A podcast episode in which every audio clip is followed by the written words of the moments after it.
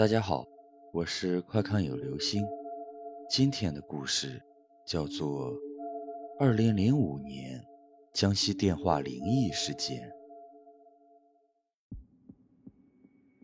民工张某为了生计，独自到深圳打工，留下妻子在家。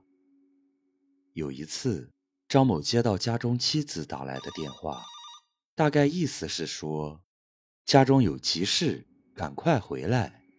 可并没有说清楚是什么事情，电话就挂断了。张某接到电话后就去买车票，第二天傍晚就赶到了家。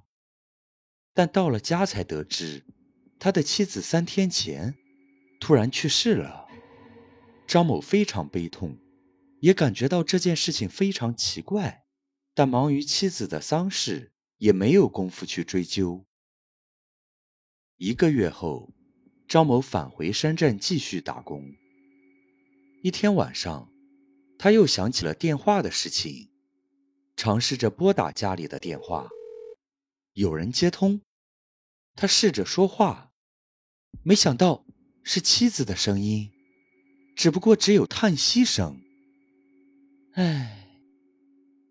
第二天晚上，张某又打电话回去。电话还是接通了，依然听到了妻子的叹息声。唉，张某又惊又怕，把这事儿跟父母说了，父母也是束手无策，求助当地的《九江晚报》记者。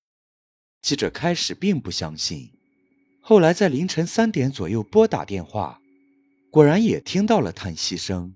唉。记者第二天向电信局确认时，却发现这个电话已经被注销了。不久，《九江晚报》就报道了这个事情，很多人都知道了。好了，这就是今天的故事。二零零五年，江西电话灵异事件，你敢拨打这个电话吗？